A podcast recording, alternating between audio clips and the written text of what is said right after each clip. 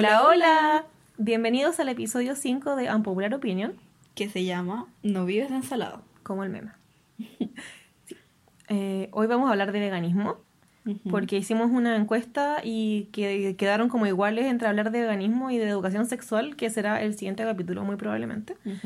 Y aparte para festejar el final del Veganuary, que por lo menos yo estoy muy sorprendida porque ahora que hemos estado viajando por acá, eh, no sé si tú también lo notaste, como que muchas empresas y lugares como que lo, como que lo apoyan, sí, como que se adhieren. De hecho, yo vi en el avión como un cartel vendiendo como comida vegana adentro del avión. Sí, como que habían hartos lugares donde tenían como un menú especial solo por el vegano, Entonces, sí. Así que eh, vamos a eso, a hablar de veganismo. Primero vamos a empezar como contando más o menos lo que es el veganismo para cada uno. Porque igual, a pesar de que es como una misma idea, uno siempre tiene como... Nociones distintas. Claro. Así que si queréis parte tú. Eh, ya, bueno. Para mí el veganismo, como contrario a lo que algunos pueden pensar, va más allá de lo que es una dieta, o sea, lo que uno come, sino que también va en lo que uno ocupa de ropa o lo, cómo uno se entretiene o los productos que uno ocupa de higiene o de belleza. Por ejemplo, para mí es la práctica como lo más que sea, como lo más posible para mí de evitar consumir, o sea, comprar eh, productos o sus derivados, ¿no productos? Sí, como productos o como...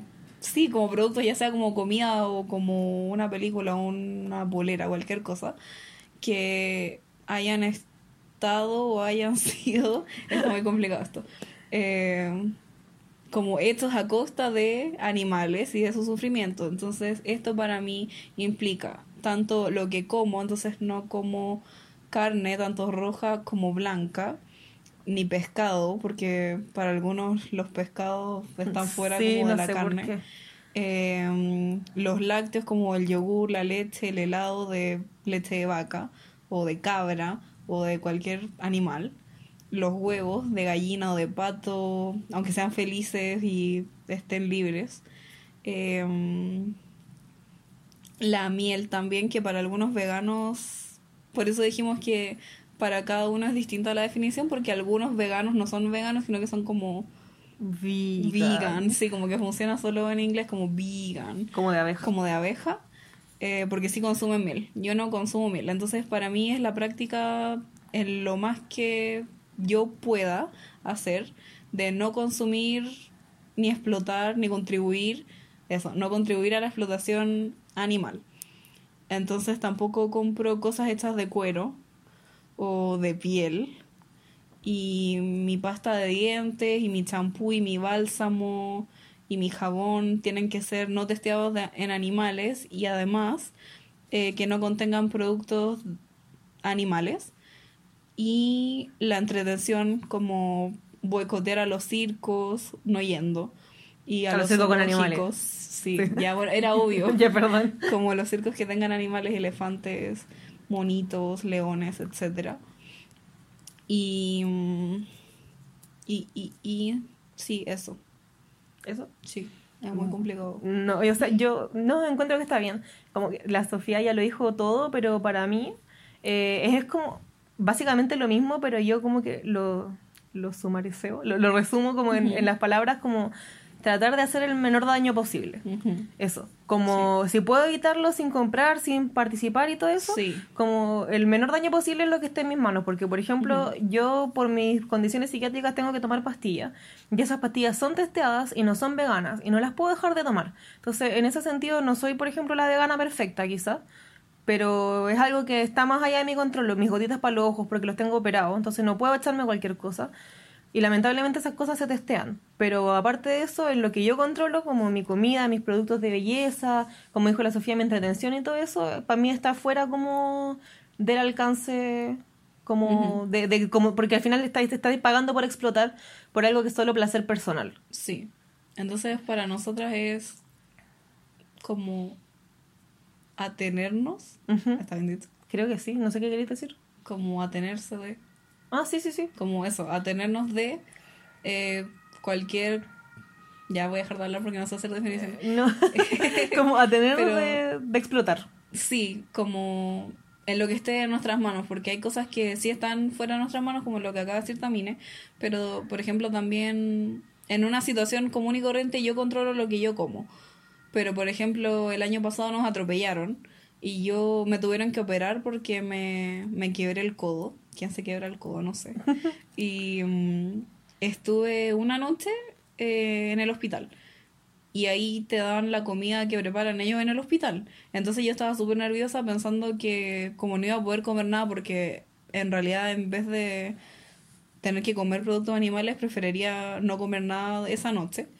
Pero tuve mucha suerte porque, y eso que no era un hospital caro ni mucho menos, eh, la señora de la cocina fue a hablar conmigo personalmente porque como que yo dije que era vegana y me vino a preguntar lo que era el veganismo para saber qué podía comer y qué no. Entonces ella me hizo como una minuta especial y eso lo agradecí mucho. Qué mágica. Sí. Entonces, y también, por ejemplo, ahí me tuvieron que recetar vitamina D y me tuvieron que dar hierro. Y la vitamina D es para que el hierro se pueda adherir y absorber bien en el cuerpo. Y la vitamina D que me recetaron no era vegana, siendo que existe la vitamina D vegana. Hay como, si es que no me equivoco, dos tipos de vitamina D, una que viene de los animales y otra que Mm. se obtiene de otra forma, pero la que me dio mi doctor no era vegana. Entonces igual la tuve que consumir durante el periodo postoperatorio. Y otros medicamentos más que me estuvieron dando. Así Mm. que Qué bueno que dijiste eso, porque justo quería como hablar como, o sea, queríamos, sorry, de los prejuicios como que uno tiene contra el veganismo, que también por mi lado por lo menos era mucho como lo del vegano perfecto y como el preachy vegan, como, como el, el vegano como que hincha las hueas, por decirlo así, como que por un lado yo encuentro que está bien, porque para mí es importante como también esparcir el mensaje, por eso mismo como que hago infografía y todas esas cosas, pero yo tenía mucho miedo como de a lo mejor fallar alguna vez, de hecho ahora que hemos estado viajando y no hemos podido leer bien los ingredientes, nosotros compramos cosas que asumimos que son veganas porque entendemos la mayoría y de repente nos damos cuenta que tiene una hueá muy nada, así como que nunca te imaginaste, como laca, que viene de los Sí. gusanos. Y es como, puta, y ya te lo comiste y, y como que yo tenía mucho miedo de que si no era como perfecto, como que te podía ir a la chucha. Y pensaba que todos los veganos eran pesados y no sé qué, que sí pasa, pero la, la realidad es que eso pasa en cualquier comunidad, siempre hay gente tóxica. Que no tiene que ver como con el veganismo, ni no sé, con el cosplay o con lo que sea, sino que la gente puede ser pesada en cualquier parte. Y yo creo que después de hacerme vegana, me di como harta cuenta de que eso, pues que no, no es el veganismo en sí, sino que hay gente en todas partes. como ciertos miembros de la comunidad. Claro. Que pasa en todas las comunidades porque de hecho me voy a apartar un poquito del tema. Hoy día hablábamos con la Tamine de estos grupos de Facebook que hay que son súper tóxicos, pero no porque la idea en sí sea tóxica. Por ejemplo, nosotros tenemos dos conejos, estamos en una comunidad de conejos para gente que tiene conejos, Conejos, claro. y quiere compartir a sus conejos o pedir ayuda o consejos. Y a veces hay posts como muy piola, así como haciendo una duda como, oh, mi conejo puede comer cartón piedra, que es una duda súper válida porque nuestros conejos se comen el cartón donde, como las cajas de cartón donde viene su alfalfa, su heno. O sea, no es que se las traen enteras, pero las mastican las harto. mordisquean. O cuando encuentran hojas de cuaderno también se las comen y nunca les ha pasado nada. Entonces es una pregunta súper válida. Y el primer comentario era así como, ¿quién decía tu pregunta? Y es como tan penca, como si todos estamos Sí. ahí para aprender y entonces las comunidades que se supone que deberían ser una red de apoyo terminan muchas veces siendo como un Como un, algo como que te desanima, como que te desalienta. Sí, como que te desalienta de estar como en la comunidad y como que obviamente si uno está en, la- en el grupo de los conejos y alguien es pesado contigo, no decís como, ah, filo, voy a votar a mis conejos porque la comunidad es súper pesada. Claro. Pero tal vez alguien que esté tratando de informarse más y de transicionar hacia el vegetarianismo y al veganismo, se podría ver como eso, Sí, como, como Discourage. di- discourage. Sí, como, eso como desalentada, como que, que te quita como las ganas de hacerlo. Sí, como la motivación. Sí, pero al final yo creo que para mí por lo menos fue como encontrar a la gente adecuada, como a los activistas adecuados, Ujú. que en mi caso yo como que me voy por un lado como más pacifista, a pesar de que yo misma no soy muy pacífica, pero me, como que admiro mucho en la gente. Entonces me gusta más como los veganos que intentan como informar o como veganizar recetas y cosas así, que los que pasan como quizás como atacando. Sí. Porque al final todo el mundo, todos nosotros, o la mayoría no fuimos, todas nosotras, no fuimos eh, como, no tuvimos la suerte de que nos criaran de manera vegana, entonces al final, antes o después nos tuvimos que dar cuenta, pero al fin, antes vivíamos como todo el mundo, po. Ujú. y eso no te hace una mala persona. Sí, quiero volver a lo que habéis dicho como a- a recién, sí, dale. el de lo que no hemos podido leer los ingredientes bien. Ah, sí, como sí. por ejemplo yo cuando era vegetariana me sentía me sentía muy muy muy mal como emocionalmente, me sentía muy culpable por comer helado, por ejemplo. Y está bien porque eso estaba totalmente dentro de mi control, como dejar de comer el helado. Y por ejemplo, ahora que soy vegana me siento como muy feliz porque he decidido dejar todas esas cosas de lado y no contribuir a la explotación de los animales. Pero eso, a veces uno nos ha pasado que estamos muy cansadas, además no entendemos el idioma en el país donde estamos y no el Google, el Google Translator No te funciona. no nos funcionó y no sé qué y le entendíamos todo el ingrediente en menos uno y después cuando llegamos a la casa nos dimos cuenta que tenía tal ingrediente. Y es como, o en verdad simplemente a veces uno lo está leyendo y no lo viste. Sí, a No mí me pasa viste. mucho eso. Simplemente no lo viste tú pudiste haber jurado que estaba ahí. O acá en Europa tienen un sello como una V para las cosas vegetarianas y para las cosas veganas. Es el mismo. Es el mismo sello, se ve igual, solo que uno dice vegetariano y uno dice vegano. Pero eso, cuando uno está distraído, está cansado, cualquier cosa, es súper fácil agarrar algo que tiene el sello B y después tú jurabas que era vegano y no era vegano. Y eso, yo antes me sentía muy culpable.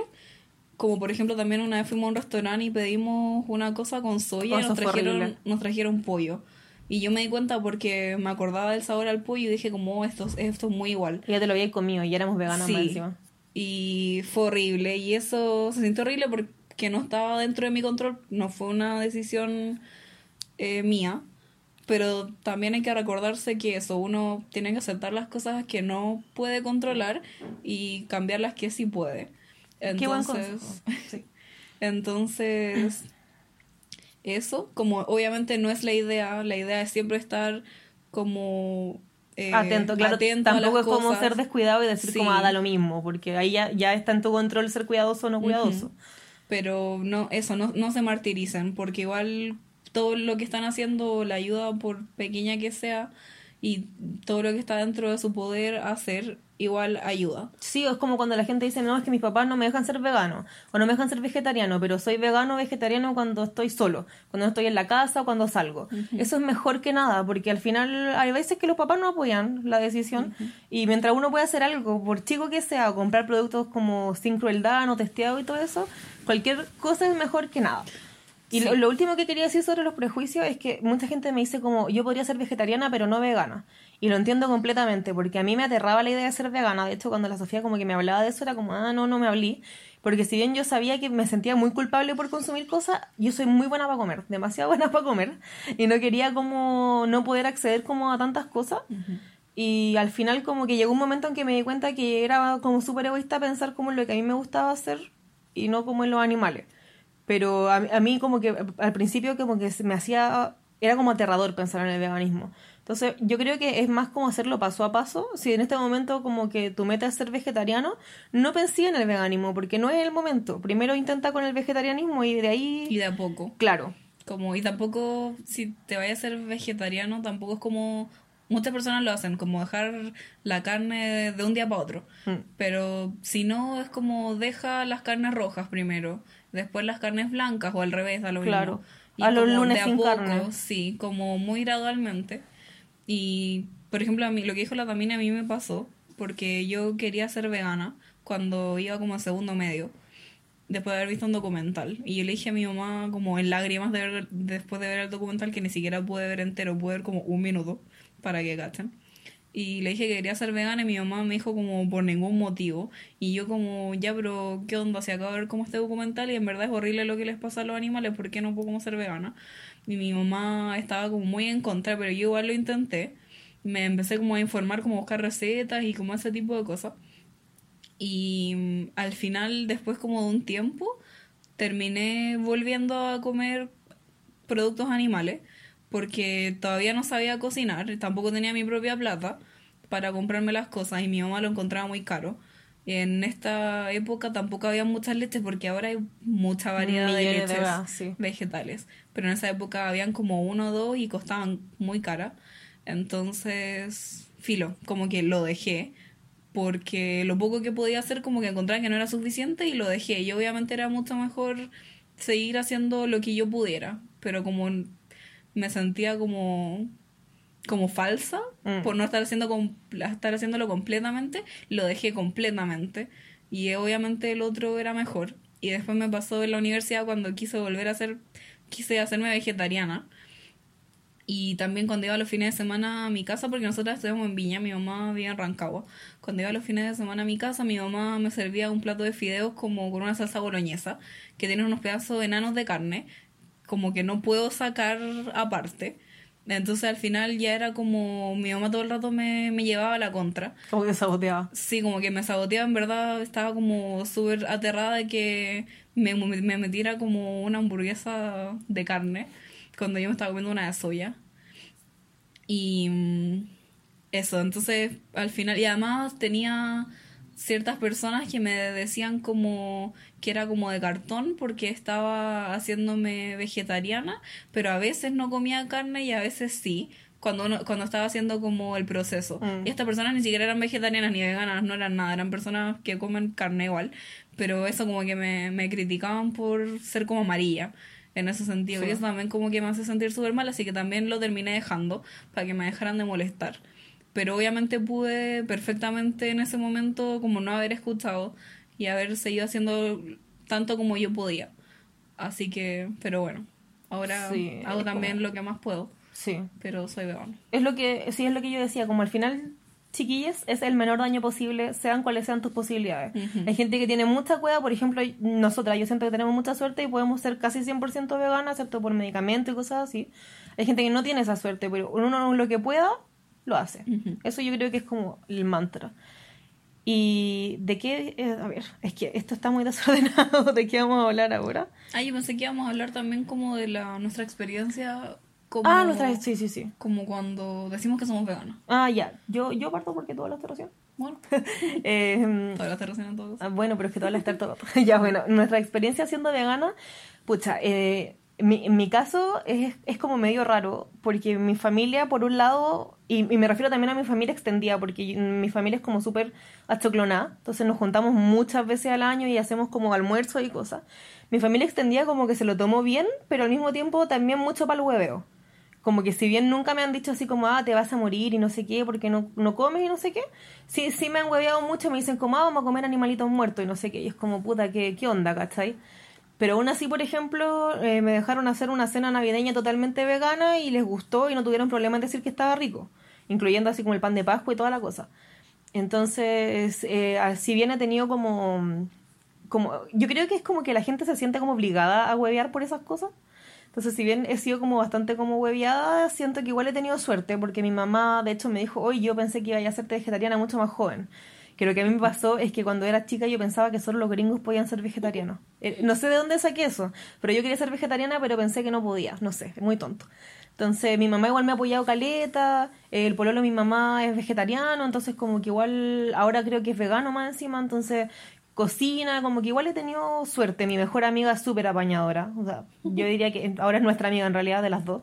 Pero onda, cualquier cosa que yo le metiera, bien, si está rico, bien, y si no, mal. O sea, eso sonó mal. si le meto cianuro, bien. Claro, pero al final me, me apañó caleta y como que mi, mi polola obviamente también es vegana, entonces como que para mí igual fue como no tan difícil. A pesar de que siempre hay gente que te dice como, bueno, pero eh, igual usas luz eléctrica o igual andas en auto, no sé qué. Eso, eso es lo que no entiendo, como yo creo que la razón por la cual las personas como que te atacan o se ríen es porque se sienten incómodos. Mm, sí. Como que deben sentir, se deben sentir juzgados o algo como que apenas uno dice que es vegano, como que piensan que eres como moralmente superior. Y como, Sí, como no eres mejor persona, es como no dije Bueno, eso. yo no te dije nada, como se te ocurrió a ti solo, y si se te ocurrió a ti solo es porque te hace ruido, que capaz lo que estás haciendo está mal, pero yo no te he dicho nada, no te he mostrado un documental, no te he dicho cifras, ni siquiera como que te miré feo. Solo me estoy comiendo mis falafel. Sí, como solo estoy ahí sentadita comiéndome como mi rap de falafel. Entonces yo creo que también va como por eso, como por la inseguridad de las personas. Sí. Y Que en todo caso es lo mismo que yo hacía cuando no era vegetariana, era como, ah, es que se creen lo mejor y es como... sí, igual, sí. La primera vez que yo me enteré del veganismo fue por un amigo gringo. que ¿Viste que los gringos son...? me empezó a hablar del veganismo y yo, le, yo como que me reía de él, era así como, ya, qué chistoso estáis comiendo como nuggets de soya. Como, pero en verdad no es chistoso, es muy tonto. No, y ahora es como, mmm, nuggets de soya. Sí, rico, cosita buena. Pero, eh, sí, eso, a mí con mi familia, eso, mi mamá no me dejaba porque lo encontraba caro y como que pensaba que me iba como a desnutrir, básicamente. Y aún así de repente me dice así como, por ejemplo, cuando me atropellaron, como, es que te quebraste el codo porque eres vegana. Y Y yo yo, como- tenía, me, me tuve que hacer exámenes antes de operarme para ver no sé qué cosa antes de la operación. Y lo tenía todo súper bueno, onda mi hierro, mi B12 y todas esas cosas que hacen bien. Entonces, como nada que ver, obviamente me quebré porque me atropellaron. Porque te sacó la chucha, Claro, básicamente. como volé por el Ay, aire. eso, eso me gustaría como decir, como yo siempre he sido gorda, por ejemplo, pero antes de ser vegana tenía mis niveles palpico, todos muy mal, así como el colesterol y tenía las vitaminas bajas porque comía puras hueas. En cambio, con el veganismo, como tenéis que ser como más cuidadoso con lo que he comido, como ingeniártelas más, más que nada, y no podéis comer cualquier hueá todo el rato, eh, a pesar de que sigo siendo gorda, eh, ahora tengo como todos mi- mis, mis niveles súper bien, como tengo las vitaminas súper altas, los minerales, me bajó en el colesterol y los triglicéridos, entonces es como que, bueno, me cambió la vida y yo siento que no he cambiado mucho, onda como los mismos brownies, las mismas galletas que antes, pero con otro ingrediente. Y como que si bien no soy flaca ni nada, como que me siento mucho mejor de salud, con más energía.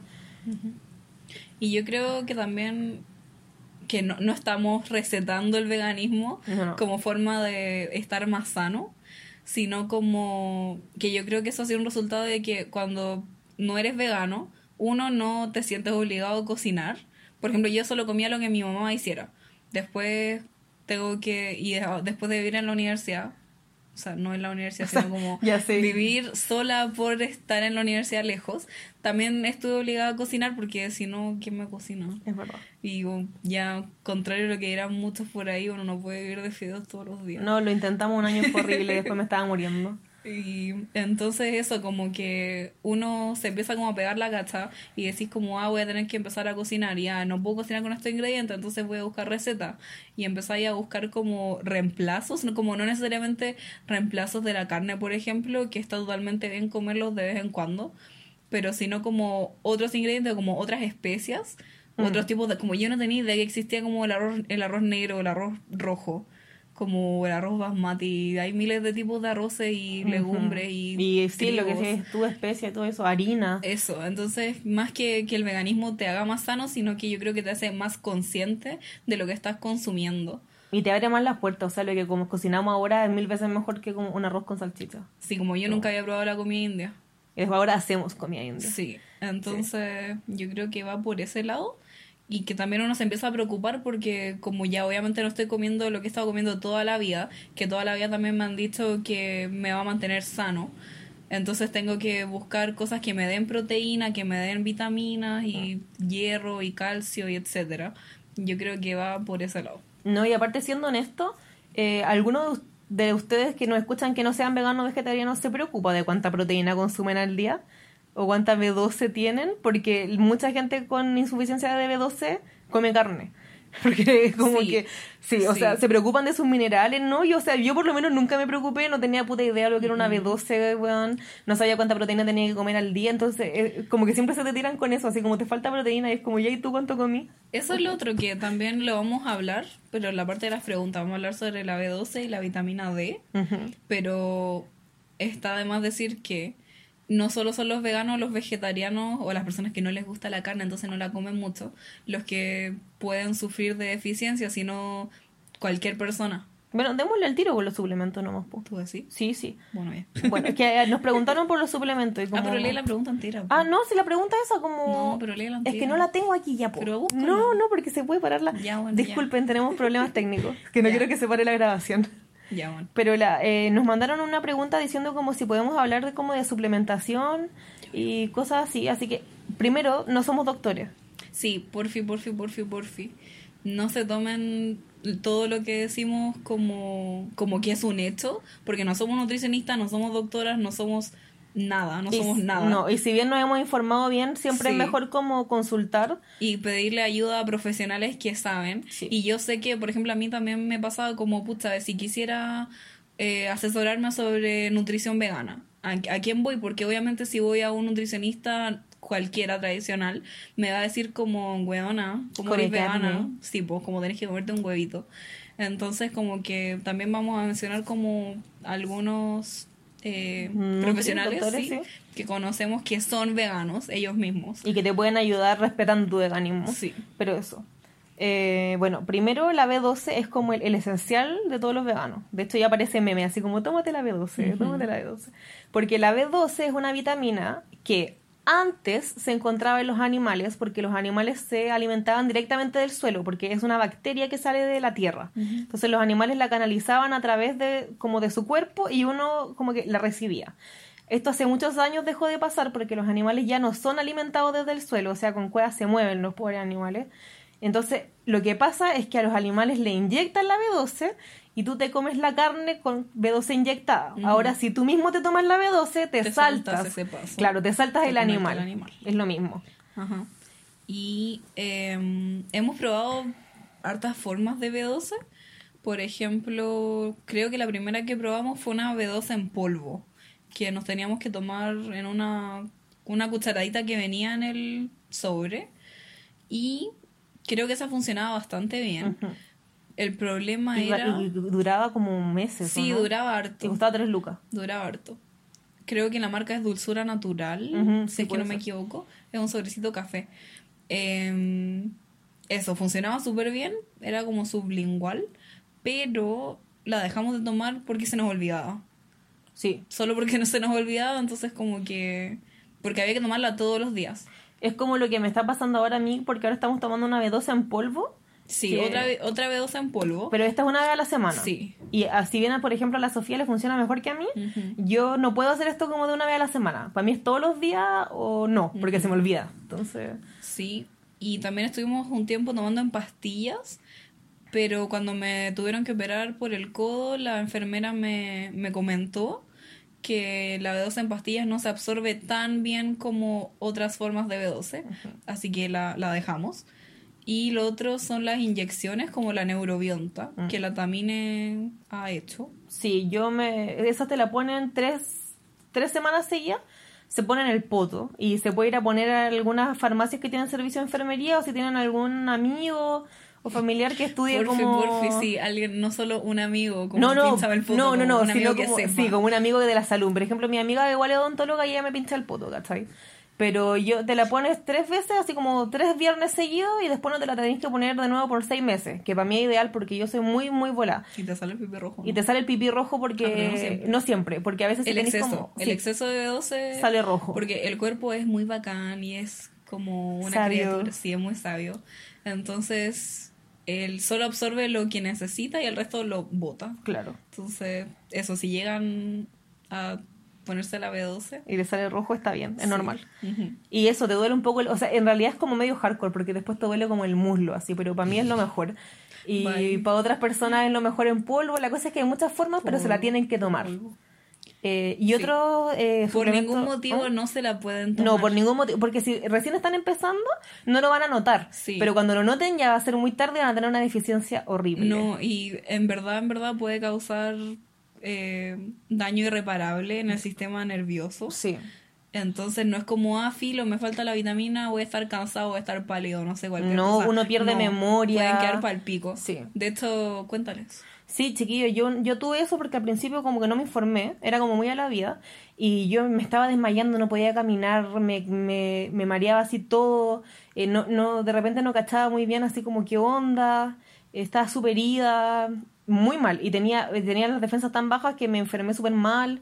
Y después me empecé a tomar la B12 y nada, pues, o sea, reviví. Entonces, y eso, chiquillos, o sea, hay un sobre que dura meses y vale 3 lucas, como tampoco es lo que vale un par de Sí. chelas, no sé.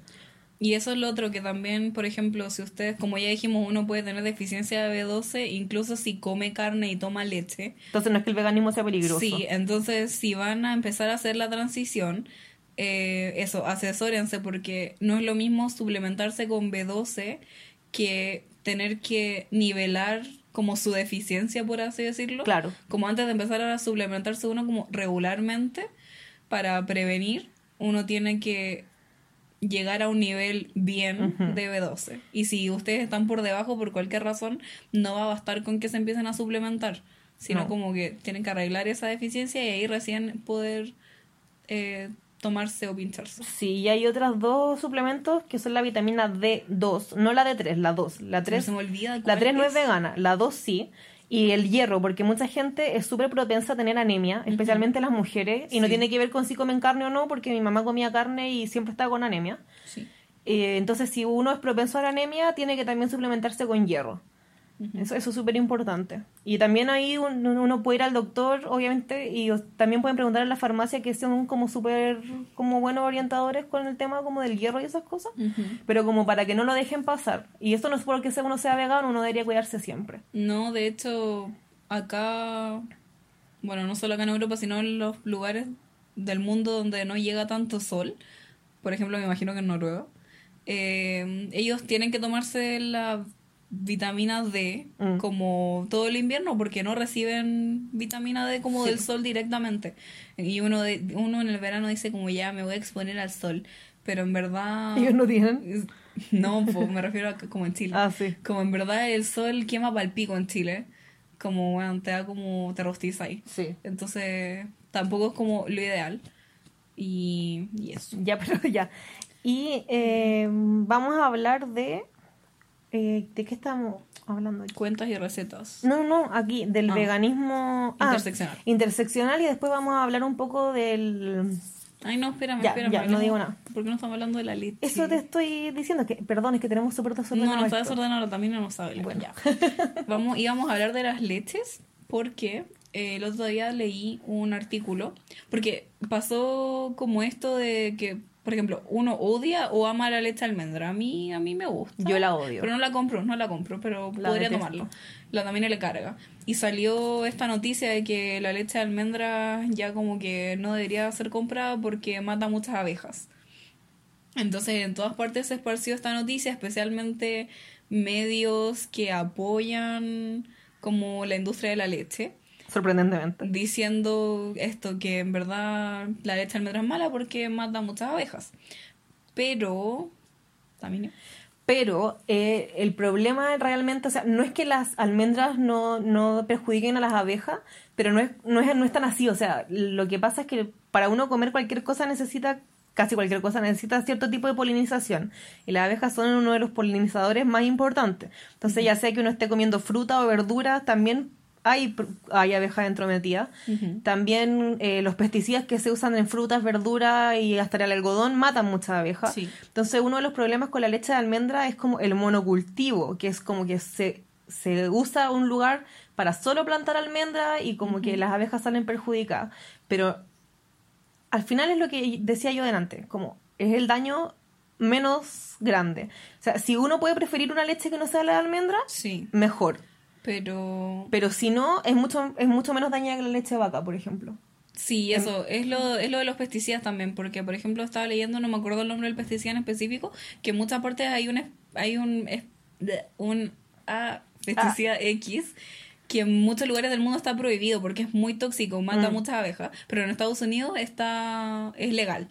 Y en California hay una industria de almendras como muy grande, por ejemplo. Claro. Entonces, pero también es como si uno se pone en esa, porque el pesticida sí se ocupa para muchas verduras y frutas, y yo sé que también están los cultivos, como las cosechas orgánicas, sí son más caras. Y no son accesibles en todas partes, no en todas partes llegan cosas orgánicas, aunque las pudierais pagar. Y como dijimos antes, la idea es hacer lo más que uno pueda, o sea, lo que esté al alcance de uno.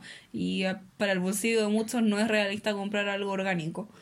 Y mm, Y bueno, entonces, Mm. en- al final uno terminaría siendo como el vegano nivel 5, que no come nada que tenga como sombra. Claro.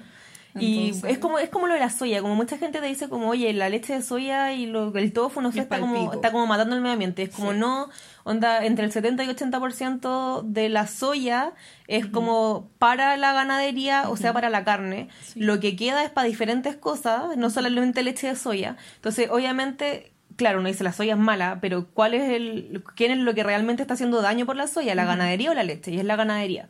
Entonces, sí, sí. uno tiene como que informarse un poquito más y como no creer todo lo que uno lea en internet Pero también. igual es difícil porque, por ejemplo, también lo íbamos a mencionar, que uno se mete a internet y encuentra cosas a favor y a- cosas en contra. Entonces hay mucha información que se contradice a sí mismo. Y también es eso porque hay como intereses de por medio, como suena muy conspirativo, pero hay intereses muy grandes de por medio porque las industrias como más millonarias son estas que explotan a los animales, como la cárnica, por ejemplo. Sí. Entonces, por ejemplo, tú estás viendo tele y entre medio hay como un comercial de super cerdo. Como obviamente ellos lo que más les conviene es desacreditar otras formas de... De alimentación. Sí. De y hecho- para que la de ellos siga siendo Ah, sí, sí, como para seguir ganando plata y que sea como lo, lo mainstream. Y también como, por ejemplo, cuando lean un artículo, traten de buscar como quién pagó por esa investigación. Y traten de buscar cosas que son imparciales, como que no te van a estar, como obviamente si está escrito por un vegano siempre te va a tratar de convencer de que seas vegano. Claro. Pero también es lo, lo contrario, si está escrito por un weón que le encanta como hacer parrilla o eso, como que está de alguna manera relacionado con uno de estos, Claro, como, de empresa industria cárnica, así, claro. como también. Entonces como algo que sea imparcial y que te diga como tanto los pros y los contras. Claro, para que podáis decidir por ti mismo. Por ejemplo, con lo de la soya, me acuerdo que hace unos meses atrás estaba tomando una leche de soya y estaba con una niña que conocí en una de mis clases. Eh, y como que miró mi, mi leche de soya y me dijo así como, como que lo comentó como muy de la nada. Dijo así como, ah, la leche de soya estaba matando como el mundo. Y yo como que no empezamos, no, no entramos en un debate así como súper caluroso ni nada, pero como que le dije como que la leche de soya, como que siempre se dice eso, eso de la leche de soya y de la soya como en general, porque es lo que dijo la también, la mayoría, la mayor parte de la soya está destinada a alimentar al ganado para que después pueda ser faenado. Entonces yo le dije, si sacas al ganado de la ecuación, la cantidad de soya que es cosechada no es, dañ- no es dañina o como no alcanza a hacer ese daño Ambiental. ambiental, sí. Y ella me dijo así como ya, pero no estamos sacando al ganado de la ecuación y yo como mm, Deberían. deberíamos. Aparte, por ejemplo, fíjense que siempre es atacada la leche de soya y el tofu, pero por ejemplo nadie habla de la salsa de soya que se usa para la comida china y para el sushi, y es lo mismo, o sea, viene de la misma cosa de soya, porque el punto no es que la soya sea el problema, es que te quieren desacreditar como la alimentación alternativa, porque nadie nunca jamás ha mencionado la salsa de soya y onda, se usa muchísimo, o sea, en todas partes hay cosas chinas y tienen los medios tanques de salsa de soya y nadie, todos calladitos. Entonces, Como, ya, sí. y oh, ya, ah, porque- yo- es que nos tenemos que apurar un No, poco. ¿por qué? ¿No? Ah, ya. Bueno, un capítulo largo hoy día. Bueno. Em, lo otro. Se me olvidó porque me distrajiste. po. Perdón. Bueno, voy a empezar a hablar de esto si te acordáis, luego sí. Eh, queremos hablar como del... Ah, no, ya me acuerdo. ¿Ah? Ya. Entonces, el tema con la leche de almendras, como si pueden dejarla como eso, no la prefieran, pero si no, está bien. Y yo hablar de las leches, tampoco me dejaste hablar Ah, de ya, las dale, dale de la leche. Eh, y también es lo mismo que pasa con el aceite de palma, que obviamente se está deforestando muchos bosques. Por el para po- Sí, para poder cultivar, o sea, para poder ah, extraer el aceite de palma. Y por ejemplo, eso está la típica imagen del orangután como que pierda a su madre o que los, los tienen que desplazar de su hábitat natural.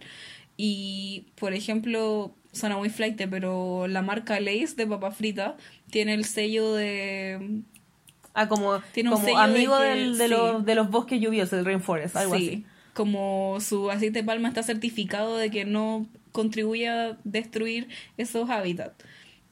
Entonces, con las almendras pasa lo mismo, como que van a empezar a salir estas certificaciones como de almendra buena. Claro, como almendra positiva. Claro, que bueno, pueden eso también es como una, una cosa, como un buen consejo, como no el- un ingrediente de por sí no es malo. Entonces, si un, un ingrediente tiene una certificación, que las leyes tampoco son el alimento más fino del mundo, o sea, eh, no es así como súper orgánico, no sé qué. Si, si algo tiene una certificación, onda, prefiéranlo, porque no es que el aceite de palma sea malo en sí, sino que Sí. como que la forma de obtenerlo no siempre es muy ética. Es lo que pasa con el cacao. Como en no sé cuántas partes del mundo se explotan niños para extraer, Bueno, no, Nestlé, cosechar, Nestlé se sabe que... para cosechar cacao. Y acá en Europa Mm. casi es muy brígido. la- casi todos los chocolates Dicen... tienen el certificado que es como Cacao fair trade. sustentable, sí. Sí. Como, bueno, el, el chocolate más flight como que lo tiene. Sí, onda, Entonces- vale, vale 500 pesos y dice así como certificado como ético. Entonces es lo mismo, como en el cacao pasa lo mismo, pero no es culpa del cacao, sino es la forma en que Se obtiene. sí. Y hay certificaciones y alternativas. Sí. Y mi, mi leche. Tu leche, ya dale con la Entonces, leche. eh, entonces estaba leyendo este artículo y decía como ahora que no podemos tomar leche de almendras por esto que pasó con las abejas, entonces, ¿qué tomamos? Entonces hacía como un resumen como bien conciso de cada leche eh, en relación a su impacto medioambiental. Entonces, aparte de lo de las abejas, las almendras necesitan mucha agua. Son como las paltas, por ejemplo. Y, por ejemplo, decía que la mejor como en nivel ¿Cómo? nutricional era la de soya. Pero pasa esto que hablábamos recién de la soya. Pero la pueden preferir de lo más bien porque la soya para la leche no es como el problema principal. O sea, si no comen carne pueden tomar tranquilamente leche de soya. Y también hablaba de la avellana, que en verdad era como muy bacán y le hacen como que era leche avellana porque es como muy cremosa, que es verdad. Exquisita. Y no es polinizada por ningún animal, sino como que el artículo decía que es polinizado como por el viento, de alguna forma. Vegano nivel 5 de avellana. Entonces, sí. Eh, también estaba la de avena, que también como que es considerada bien. Y, pero la avena también eh, se utiliza como para alimentar al ganado. Bueno, les voy a dar una sorpresa. Bueno, termina tú primero. Bueno, la de coco, la de coco decía, decía como que no había ningún problema con la de coco, sino que era como medioambientalmente, sino que era un problema más de, Ético. sí, como de ética, porque se ocupaban como niños o personas en países en vías de desarrollo eh, para recoger los cocos y les pagaban como un dólar al día, por ejemplo, un dólar por coco, y eso era para suplir la demanda internacional.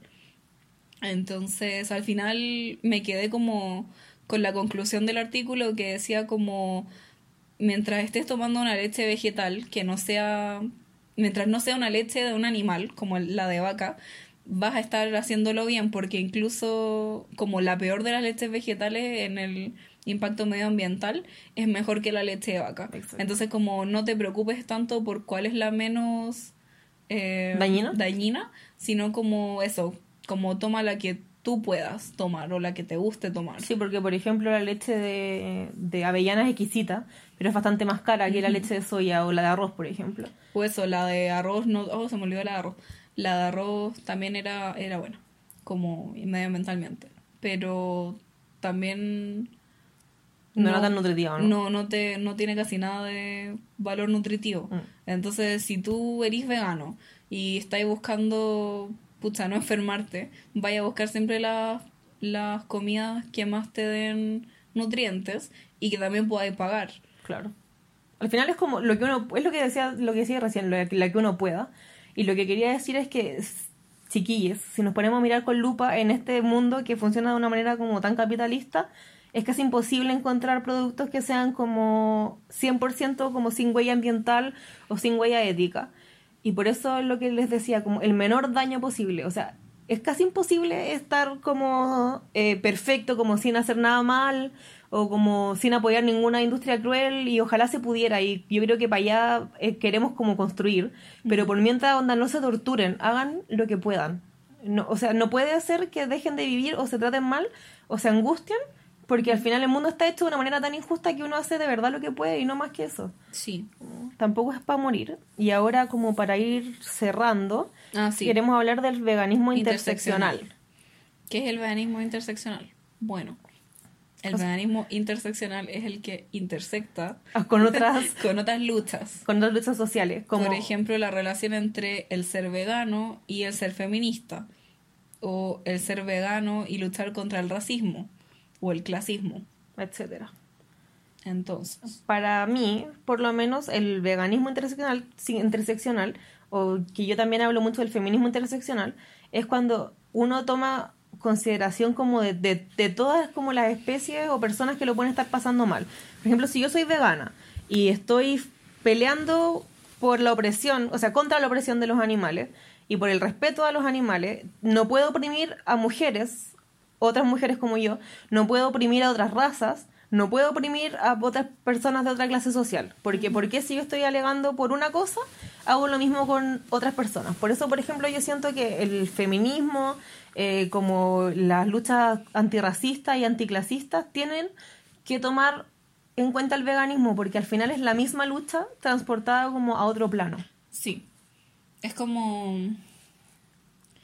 pa- para mí, por ejemplo, es como cuando se habla de que el feminismo tiene que ser interseccional porque hay muchas personas que son feministas y no consideran que debería ser interseccional. Por ejemplo, el feminismo blanco. O las TERF. las TERFs. Entonces, eso, que no consideran disidencias sexuales. Sexuales. Y personas que no sean blancas. Y para entonces cuando se habla de eso es como un feminismo que sí las considera. Y para mí el feminismo debería ir de la mano con el veganismo. Porque si no, ¿qué pasa con las vacas que son violadas en la industria de la leche? Sí, a las vacas que les- se les quitan sus hijos. Sus hijos apenas nacen y después los dejan morir o los matan o los envían a la industria de la carne. Como, ¿qué pasa, qué pasa con esas? ¿O qué pasa con las gallinas que tienen que poner huevos? Huevos. Entonces... ¿Qué pasa con las perritas que cruzan a la fuerza y las sostienen, las amarran para que las violen? O sea. ¿cómo puede ser que defendáis a algunas mujeres y a las otras no? Lo mismo, ¿cómo uno puede defender a alguna raza que está como oprimida? Por ejemplo, las personas negras que fueron transportadas como esclavos Sí. en forma horrible. O sea, los animales son transportados de la misma manera. Búsquenlo un poco. O las personas, con mi mamá hablamos mucho de esto porque ella es como pro Israel. Entonces, eh, a los judíos y a, bueno, a muchas personas que llegaron a los campos de concentración los llevaban en unos camiones como apretados por mucho rato, con Sin frío, comida, con calor, sí. da lo mismo. Sin Llevaban muchos muertos. Y yo le decía, pero mamá, esta es la misma forma en que transportan a los animales al matadero. Entonces, ¿Por qué te como, importa ¿Cuál es la una? diferencia? ¿Cuál es la diferencia? Y por qué hemos podido abrir los ojos respecto a la esclavitud y al antisemitismo y muchas otras cosas, pero no como a eso. O por qué, por ejemplo, hacerle eso a un perro está mal. Pero hacerse un chancho está bien. Sí. Sí. Entonces, para nosotras el feminismo tiene que considerar, o sea, no el feminismo, el veganismo, perdón. El veganismo. El veganismo tiene que considerar todas estas otras luchas porque obviamente todos sabemos del machito vegano. Ah, sí. Que pucha es bacán para los animales y no explota y es la raja, ¿cachai? Pero es un machito, pues, ¿cachai? Como... O sea, es, es como lo que pasa con Pablo Neruda, que por ser de izquierda mucha gente lo ama, pero weón- al final el bueno no saco hueá con su esposa, con su hija, con otras mujeres. Es es como el veganismo tiene que incorporar otras luchas y las otras luchas deberían incorporar al veganismo. Y si bien yo siempre sé, y o sea, o sea, yo siempre sé eso, yo, yo sé muy bien que la gente no puede como eh, ser activista o, o como preocuparse de, de todos los focos al mismo tiempo. Eh, sí está bien que uno los considere. O sea, por ejemplo, yo capaz eh, no lucho todos los días por las personas que están en la calle, pero cuando puedo siempre hago algo. Pero hay personas, por ejemplo, que sí, que se levantan a las 5 de la mañana para darles café y a lo mejor estas personas no son veganas, pero se preocupan de otras cosas. Entonces, si bien eh, uno debería tener en consideración como las demás luchas y, y no sé, pues ponerle fuerza como a la que más quizás te llame o algo así. Sí. Sí, porque a todos nos llaman cosas distintas como... Por ejemplo, a mí no es que no me interesen las personas que están en situación de calle, de hecho, al contrario. Pero yo soy una persona como muy tímida y llena de ansiedad, como hablé en el capítulo pasado, y yo simplemente no puedo detenerme a hablar con una persona en situación de calle. Pero lo que sí puedo hacer es darle una moneda, o dos. O, darle algo de comer si tengo. Sí, algo de comer, lo, lo que sea, una mantita. Entonces, hay como formas y formas de hacerlo. Pero a mí lo que sí me llama y lo que sí puedo hacer es luchar por los animales. Entonces, Entonces, eso, el veganismo interseccional. Interseccional. Y para finalizar, eh, ah, sí, nos preguntaron también por eh, el impacto ambiental. Voy a dar unos datos así como rápidos. Pero, por ejemplo, para hacer una hamburguesa se gasta la misma cantidad de agua que para bañarse por dos meses, para darse una ducha por dos meses. Solo para una hamburguesa. Claro, eh, el 45% como de la Tierra, de- del planeta Tierra, pero de la parte que es tierra y no mar, está usado para, ¿cómo se llama? Para la ganadería, cuando al final todavía necesitamos espacio. De hecho, esa es la razón por la cual hace unos meses se estaba incendiando el Amazonas en Brasil. Claro, y después, sí, sí, sí, sí, claramente. Y además, por ejemplo, con todos los granos que se producen solo en Estados Unidos, para poder alimentar al ganado se podrían alimentar a los niños eh, en situación de hambre, claro, en cualquier parte del mundo. O sea, no se necesita carne para alimentar a la gente porque la gente no puede pagar por carne. O sea, si está en un país donde no hay comida, no puedes pagar por carne, pero sí puedes pagar por legumbres y por verduras. Y eso es muy brillo. Sí, lo encuentro muy brillo. O sea, solamente para que un país coma carne, los restos se mueren de hambre. O sea, no. Eh, pueden buscar como más datos en internet. Es que no nos, nos queda mucho tiempo, entonces disculpa a la persona que preguntó eso. Y la otra, alguien estaba pidiendo eh, cuentas de recetas porque recién están empezando el veganismo. Eh, encuentro bacán que se preocupen de eso porque al final a uno le gusta comer. Entonces, como que eh, yo personalmente quiero eh, recomendar la cuenta de la vegana hambrienta, no la, así, vegana hambrienta solamente, porque aparte de dar muchas recetas, es súper activista, ahora está haciendo un taller de cocina, creo, y, y, va a las marchas también. Sí, va a las marchas y es súper abierta para conversar. Con el bloque antiespecista. Sí, así que vegana hambrienta. Y también quiero eh, recomendar a una persona argentina, no estoy segura si es un, una él, ella o ella, pero se llama Mi Diario Vegan o Vegan, Mi Diario Vegan. También muchas recetas muy muy buenas. Y por último me recomiendo a mí misma que también tengo bastantes recetas en, un, en una parte como de las historias destacadas, eh, que mi, mi, cuenta de Instagram es tamitoe, T-A-M-I-T-T-O-E, tamitoe. Eh, yo solo voy a recomendar una porque si bien sigo hartas, como que no me aparecen mucho en realidad. Entonces no, como que no me aparecen mucho. Y como que ya igual la agarré como la... Como que al principio veía, era como, como que estas cuentas veganas eran como mi Biblia. Entonces como que tenía que verlas sí o sí para hacer mi siguiente comida. Pero ahora como que ya le agarré como la maña o como que inventamos como comida nosotras mismas. Entonces ya no dependo tanto de eso, pero cuando empezamos sí, entonces como que obviamente entiendo por qué uno quiere seguirlas. Pero eh, voy a recomendar a una que se llama... Ay, se llama así. Ya, lo voy a buscar porque no está segura cómo se escribe. Pero creo que no sé si es como cocineras metaleras. Cocineras metaleras. Cocineras metaleras. Creo que es cocineras metaleras. Lo voy a buscar, pero por mientras les voy a hablar de lo otro que hago. Lo que más hago en realidad es en Instagram seguir como el, como el hashtag. El hashtag de como vegano o vegan. O recetas veganas. Sí. Vegan recipes. plant-based y como ese tipo de cosas. Entonces, cuando estoy aburrida en Instagram, me meto a esa parte donde aparecen como las recomendaciones con fotos y me aparece mucha, mucha, mucha comida. Entonces, si algo me tinca, como que abro la imagen y la guardo. Y siempre ahí, ahí está la receta o ahí hay un link a la receta o cualquier cosa. Entonces, eso también es como lo que más hago. Sí. Mm. Y una, una recomendación es eh, a veces hay recetas veganas que piden como weá muy de primer mundo, así como azúcar de coco, no sé qué, no sé qué, que tú en la vida en Chile vayas a encontrar y aunque lo encontraras tendrías que pagar 10 lucas. Sí, sí, sí. Entonces tratan de buscar las recetas más simples, o sea, de repente uno busca así como un qué y te salen estas cosas muy raras, así como agua de rosa de Everest, no sé qué, y después vaya otro y es como aceite con leche, como una, una, cosa así. Entonces, se llama Las Cocineras Metaleras. Las cocineras La vegana hambrienta es solo vegana hambrienta y las cocineras metaleras si es las. Las cocineras metaleras y vegana hambrienta. Y mi diario vegan. Y el feed de ojalá seguir a los hashtags porque te salen de hartas cuentas distintas y en realidad de repente salen cosas bien entretenidas de otras partes del mundo. Muy innovadoras. Sí. Y lo que decía también es verdad, como yo la primerísima vez en segundo medio cuando intenté hacerme vegana, eh, cometí el error de meterme como a ver videos o páginas de recetas como muy sofisticadas y eran ingredientes que simplemente como que no encontraba o que incluso si podría haberlos encontrado no hubiera sabido dónde. Ni podéis pagarlos tampoco. Sí, y ahora ya como que cacho si es como un ingrediente así como, no sé, el, el jarabe de agave. Como que no lo compro, pero sabría dónde comprarlo si llegara a necesitarlo. Pero obviamente siempre voy a preferir ocupar como dátiles o azúcar o cualquier otra cosa. Y bueno, para terminar vamos con las recomendaciones. Primero vamos a recomendar algunos documentales que están la mayoría en Netflix. Sí, y si no están en Netflix, bueno, en Chile no es ilegal, así que. Claro, no como acá. En internet. Que nos pueden tomar presa. Eh, eh, ya, este es el que yo vi cuando estaba en segundo medio chiquitito. Se llama Earthlings. O Earthling. Ear- Earthlings. Earthlings, ¿cierto? Como tierra y después links. Así como E E-A-R-T-H-L-I-N-G. Ese. S. Sí, Earthlings. Eh, es, es fue fuerte. Eso era la crueldad animal, básicamente. Yo no sé, no lo recomiendo, yo no lo pude terminar, como dije, vi como un minuto y estaba así como llorando. Así que si ustedes son un poco sensibles, mejor no verlo.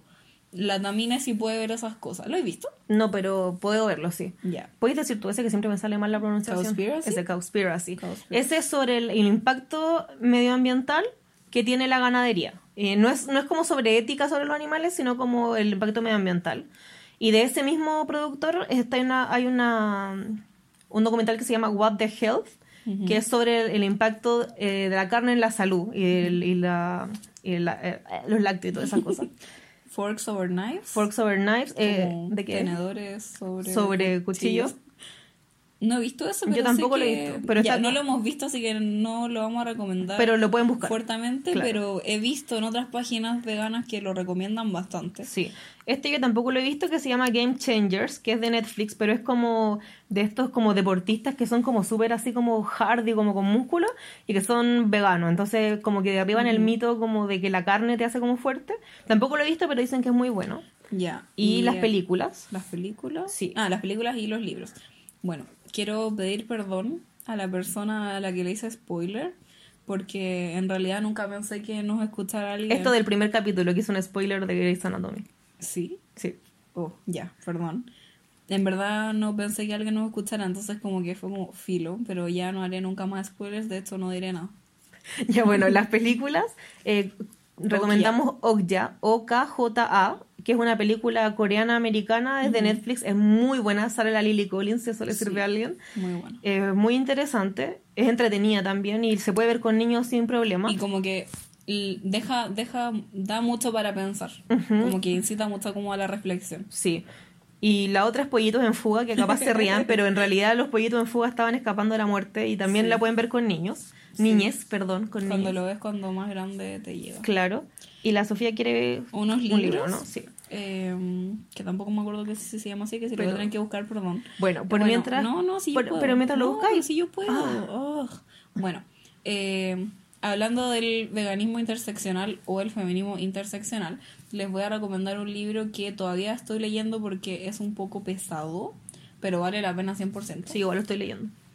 Eh, se llama, eh, es de una, es una señora, una escritora, que se llama Carol Adams y ella empezó vegetariana cuando, porque est- estos libros ya, Son viejos. sí, son viejos.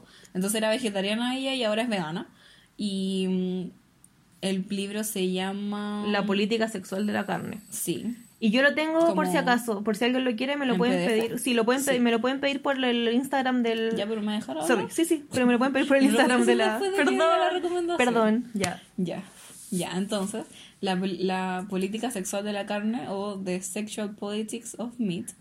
Y también eso, toca como cómo a las mujeres se nos objetiviza o se nos cosifica como un pedazo de carne. Entonces hace la relación entre lo que es el comer carne y lo que es ser en la sociedad un pedazo de carne. Ujú. Y Y hay uno que se llama... que escribió acá? Peter. Sí, el Singer. autor es Peter Singer, pero el libro se llama... mm, Ya, mientras lo busca. Sí, no mientras lo Liberación busca, Animal. Liberación Animal, de Peter Singer. Creo. Así que la política sexual de la carne y liberación animal de Peter Singer. Y eh, como dije, tengo la política sexual de la carne en PDF, creo. Así que si me lo quieren pedir, eh, se los mando. Pero pídanlo por, el, por, por mi Instagram o por el Instagram del podcast. Recuerden que Sofía nos da sus redes sociales. Eh, ah, y ahora eso, tenemos Instagram del podcast que sería arroba un.popular, como unpopular con un punto, un.popular guion bajo op de opinion. No voy a hacer un poco más largo. No podía ser un poco más largo ni más raro, pero lo voy a decir de nuevo. Arroba un.popular, popular, guion bajo, opinion. Entonces básicamente van a Instagram y ponen buscar y ponen UN-bajo No, no, un Sí. punto, un Ah, punto. UN punto. UN ¿Y por Punto. qué hay una? Ya, Ya, no importa. está complicado. Está complicado, sí, capaz lo cambie. Sí, por favor. Y para terminar y despedirnos, el dato animal de hoy es que cuando una cucaracha toca a un humano, va a esconderse en un lugar seguro y se limpia porque le damos asco. Somos sucios. Somos sucios. Bueno, eh, nos vemos la próxima semana. Sí. Y Y chao, chao. chao, chao, que estén muy bien. Besitos.